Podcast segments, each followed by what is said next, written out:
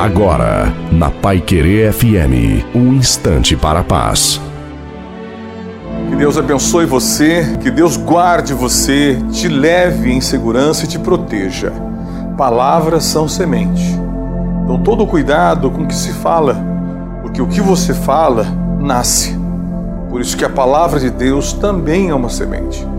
Quando ela cai no coração do homem, ela nasce. Assim como a palavra do homem cai no coração de alguém, nasce. Palavra do pai, do filho, do patrão, palavras são semente. Então, todo cuidado com o que se fala e também todo cuidado com o que se ouve. Palavra de Deus, você pode ouvir tranquilamente que ela vai nascer em você, ou seja, vai produzir em você aquilo que você quer, aquilo que ela tem a potencialidade para produzir.